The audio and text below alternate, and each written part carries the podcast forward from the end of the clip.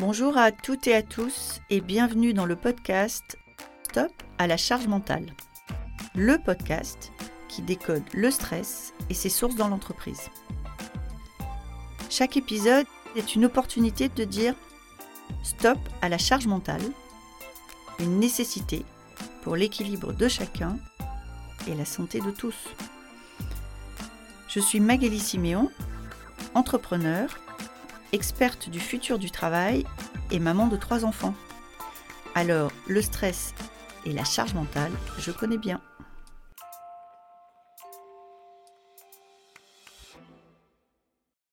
Bonjour Elodie. Bonjour Magali. Bienvenue dans le podcast. Elodie, est-ce que vous voulez bien vous présenter pour nos auditrices et nos auditeurs? Oui, bien sûr, avec plaisir. Donc, euh, je me nomme Mélodie Noto. J'occupe aujourd'hui euh, le poste de responsable relations sociales et juridiques au sein d'une structure d'environ 300 personnes. Donc, mon poste aujourd'hui consiste euh, principalement dans la gestion des relations sociales qui se divisent en deux grands pans.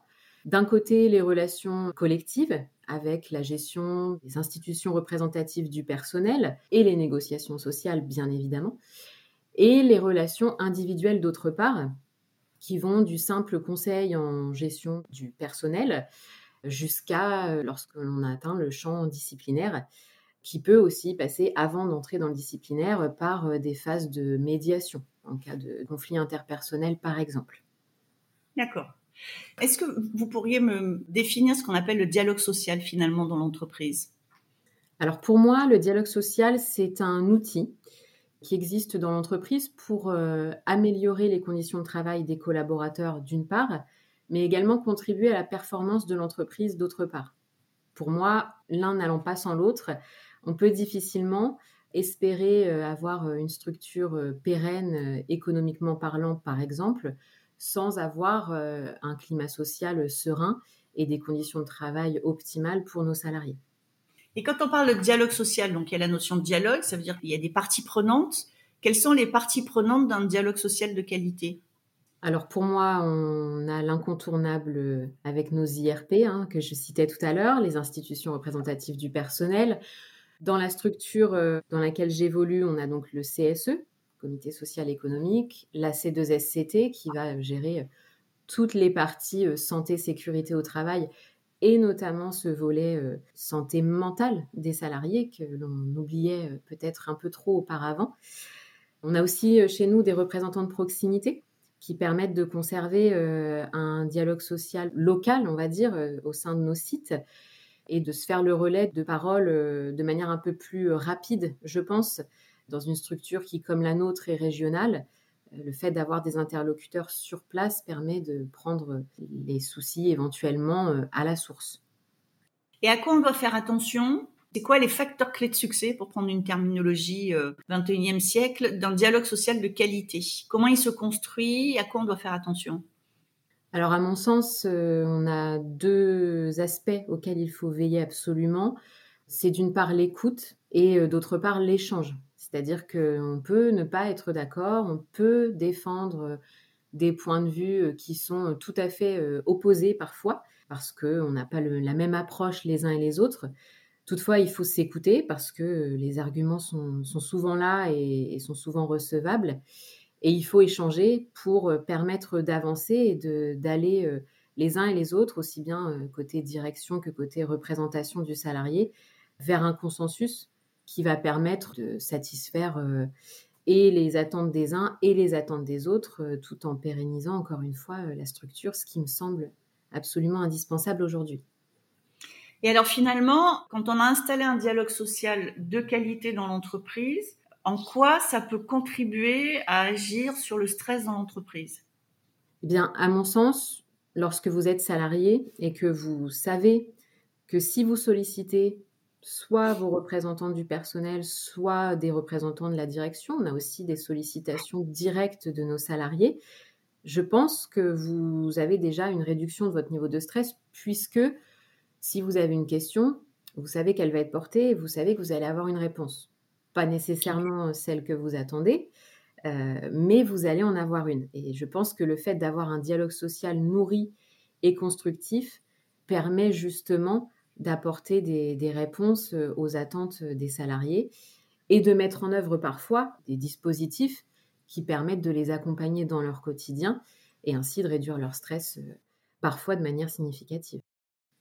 Est-ce que vous avez un, exemple de dispositif justement mis en place suite à une sollicitation de salariés et qui a permis de contribuer à réduire le stress?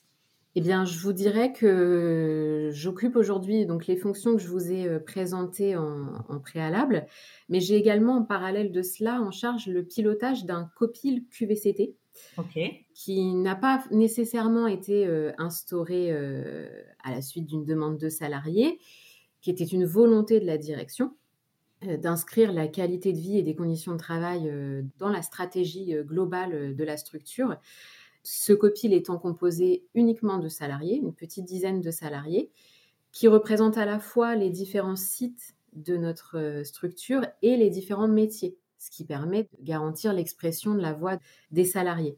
Pourquoi j'évoque ce copil? Parce que l'idée est de se fonder sur les remontées formulées par ces salariés, mais également par l'ensemble des autres euh, salariés intéressés dans la structure, pour identifier des axes de travail et d'amélioration des conditions de travail au sens large, notamment sur euh, le contenu au travail, les relations, voire la santé au travail. On a vu que c'était des axes assez forts et qui ressortent beaucoup de nos travaux. Donc je dirais que l'instauration de ce copil, par exemple, est une illustration de la volonté euh, de toutes les parties prenantes hein, d'améliorer le quotidien de nos salariés. Est-ce que euh, euh, dans vos fonctions, vous constatez une augmentation du stress chez les salariés ou une augmentation de l'expression? C'est-à-dire, dit autrement, est-ce que aujourd'hui on en parle beaucoup plus ou est-ce qu'aujourd'hui il y en a beaucoup plus? Ah, Je dirais qu'il y a peut-être évidemment euh, un cumul des deux, mais je crois, de mon point de vue, qu'effectivement on met plus facilement les mots aujourd'hui sur ces situations parce que on s'y est beaucoup penché, plus qu'avant, à mon sens. Donc, on, a identifié des choses que parfois avant on n'identifiait peut-être pas. Euh, des douleurs euh, qui semblaient n'être que physiques et qui pour autant euh, s'avèrent être liées à une situation de stress, par exemple. Mais également parce que tout ça s'est un peu démocratisé et qu'on a plus facile aujourd'hui à exprimer cette notion de stress, cette notion euh, parfois malheureusement qui peut aboutir à des risques psychosociaux. C'est un sujet qui est moins tabou aujourd'hui et je pense que effectivement le fait de davantage en parler peut donner cette sensation qu'il y a davantage de stress dans les structures. On est aussi dans une société euh, qui, au sens large, je pense, est euh, plus stressante. On va plus vite, on est plus exposé, donc euh, tout ça se retranscrit dans le quotidien de travail. je pense qu'il y a un petit cumul des deux en effet, mais que la démocratisation de tout ça euh, a participé au fait qu'on en parle davantage aujourd'hui. Vous, vous constatez que par exemple aujourd'hui, un salarié va être plus à l'aise pour euh, parler de santé mentale, même pour utiliser ce terme-là? Alors est-ce qu'on va utiliser le terme de santé mentale? Je ne sais pas. Dans notre structure, on a fait des sessions de formation, de sensibilisation à la prévention des risques en santé mentale, ce qui du coup euh, vulgarise un peu le terme et, le fait entrer un peu dans notre jargon quotidien. Mais oui, je, crois qu'aujourd'hui, on a des salariés, même euh, dans les strates les plus hautes de la hiérarchie, qui expriment plus facilement le fait d'être stressé, d'être euh, surchargé parfois ou sous-chargé aussi. Ça peut participer à tout ça. Je pense effectivement qu'on sait qu'on aura une oreille un peu plus attentive qu'on ne pouvait l'espérer avant euh, sur ces domaines-là. On sait que ce qui peut être aussi stressant dans une entreprise, c'est parfois des dissensions entre deux services ou voire des rivalités entre services hein, qui peuvent générer du stress pour les équipes. Est-ce que de votre point de vue, travailler sur la qualité du dialogue social peut aussi agir sur ces sujets-là? Oui, oui, tout à fait. Je pense effectivement que parfois, ce genre de difficultés rencontrées interservices euh, prennent leur source dans un défaut d'organisation qui peut être corrigé notamment par euh, le dialogue social, euh, parce qu'on se rend compte que finalement les tensions entre Monsieur X et Madame Y prennent leur source dans un problème organisationnel, voire parfois structurel de l'entreprise. Et en agissant là-dessus, on peut peut-être pas résoudre, mais à tout le moins réduire les tensions que l'on peut rencontrer au quotidien.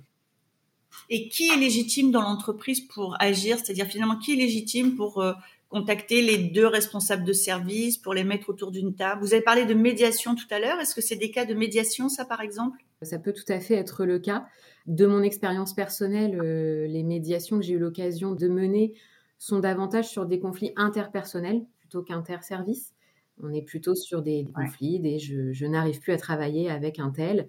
Donc on se met autour d'une table et on essaye de crever l'abcès et ensuite de trouver les solutions pour euh, que le travail se refasse dans de bonnes conditions.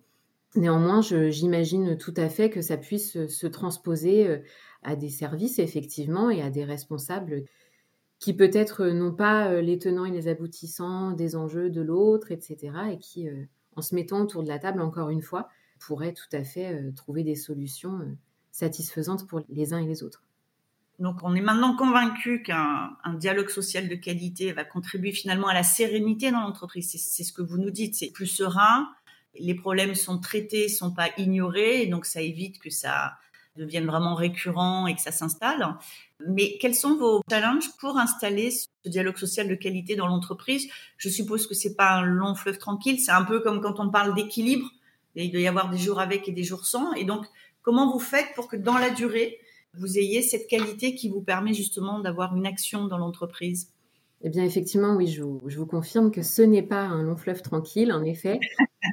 vous avez parfois des périodes où, où on ne sait pas pourquoi les difficultés en plus se cumulent. Donc, euh, il faut savoir faire face.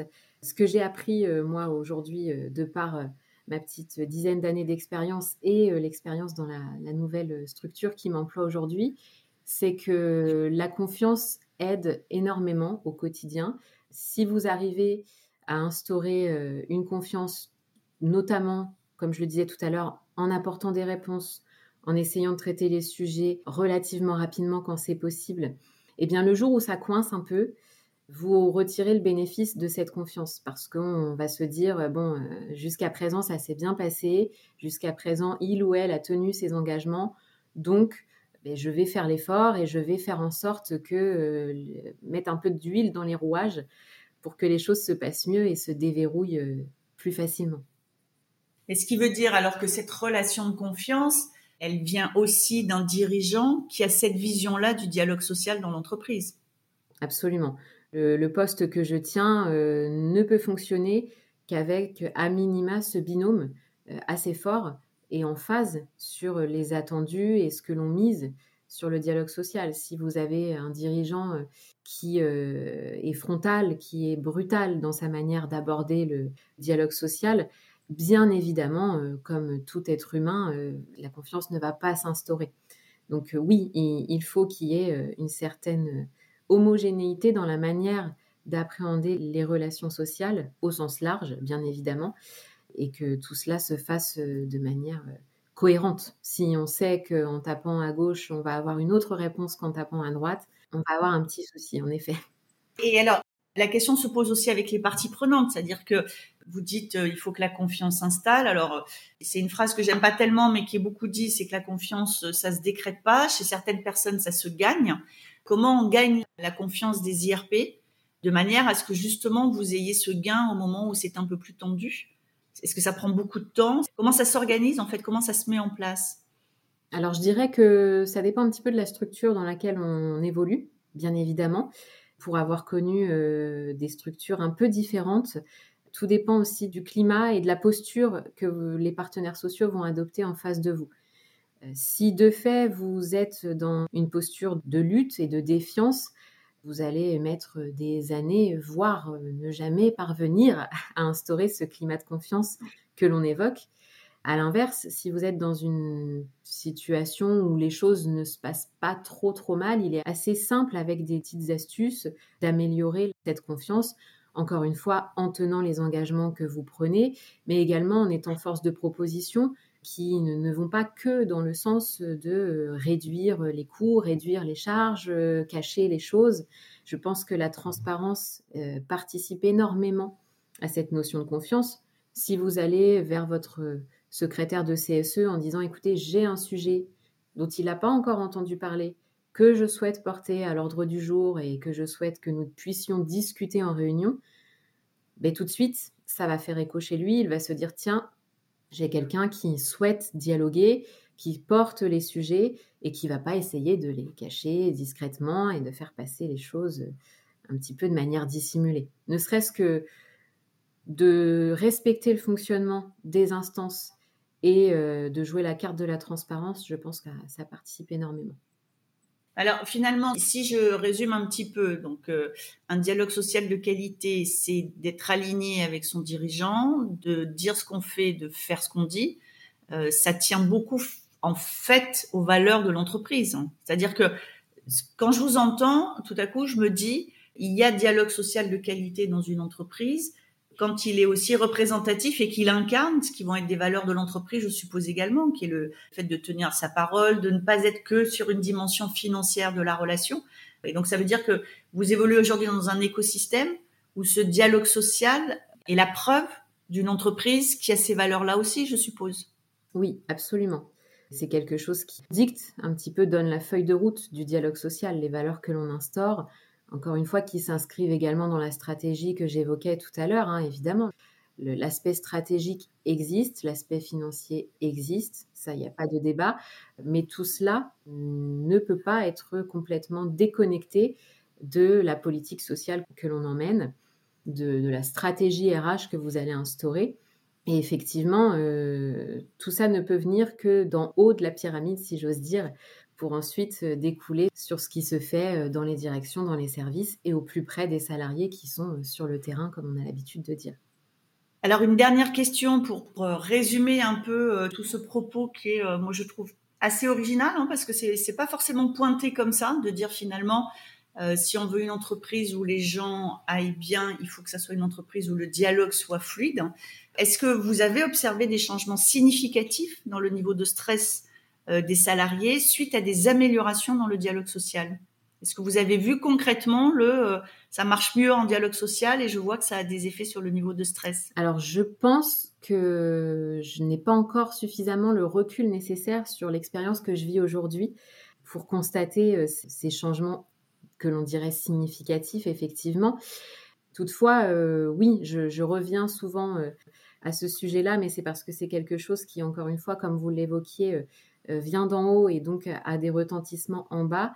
Ce comité de pilotage euh, QVCT qui vient aussi s'inscrire plus largement dans une démarche RSE qui a été initiée également euh, par notre structure, je ne doute pas qu'il produise des effets bénéfiques à l'avenir parce qu'on interroge le travail, l'organisation du travail et le ressenti des salariés. Donc, vous dire que j'ai observé une diminution du stress, ce serait un peu trop euh, ambitieux à la date d'aujourd'hui.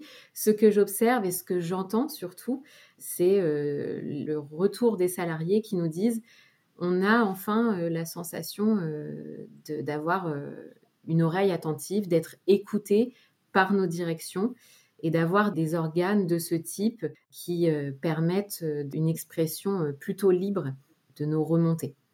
Eh bien, merci beaucoup, Elodie. Ce sera le mot de la fin le mot des salariés. Merci pour votre partage. Merci à vous.